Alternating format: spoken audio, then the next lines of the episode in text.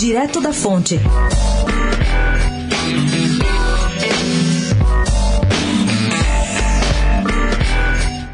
Enquanto negociava numa boa ontem sua ida ao Senado, marcada para o dia 19, para falar na CCJ sobre as tais conversas indevidas que teve com Deltan Dallagnol, o ministro Sérgio Moro fazia as contas sobre alguns estragos deixados pelo episódio. Um deles ficou claro nos contatos da coluna com gente do Congresso. É que tem político que sempre admirou o ex-juiz de Curitiba e que o defendeu na Frente Parlamentar Ética contra a Corrupção, e que agora já o admira um pouquinho menos. Um deles é o advogado paulista e hoje deputado Luiz Flávio Gomes.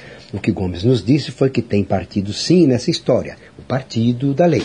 Abre aspas. Apoiamos o combate à corrupção e às ações da Lava Jato, mas sempre pendurados no respeito à lei.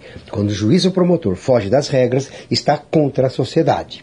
Ao lado de Gomes, outros parlamentares pensam da mesma forma, mostrando que no Congresso ainda prevalece a ideia de que a lei está acima até mesmo dos heróis. Mas será que esse desgaste vai se estender ao pacote anticrime de Moro, que a esta altura já está sendo jogado para o segundo semestre? Tudo indica que não. O texto ainda nem mesmo deixou a comissão de redação e a expectativa de Gomes é que, conversas indevidas à parte, o pacote vai continuar tramitando normalmente. Gabriel Manzano, do Direto da Fonte, especial para a Rádio Eldorado.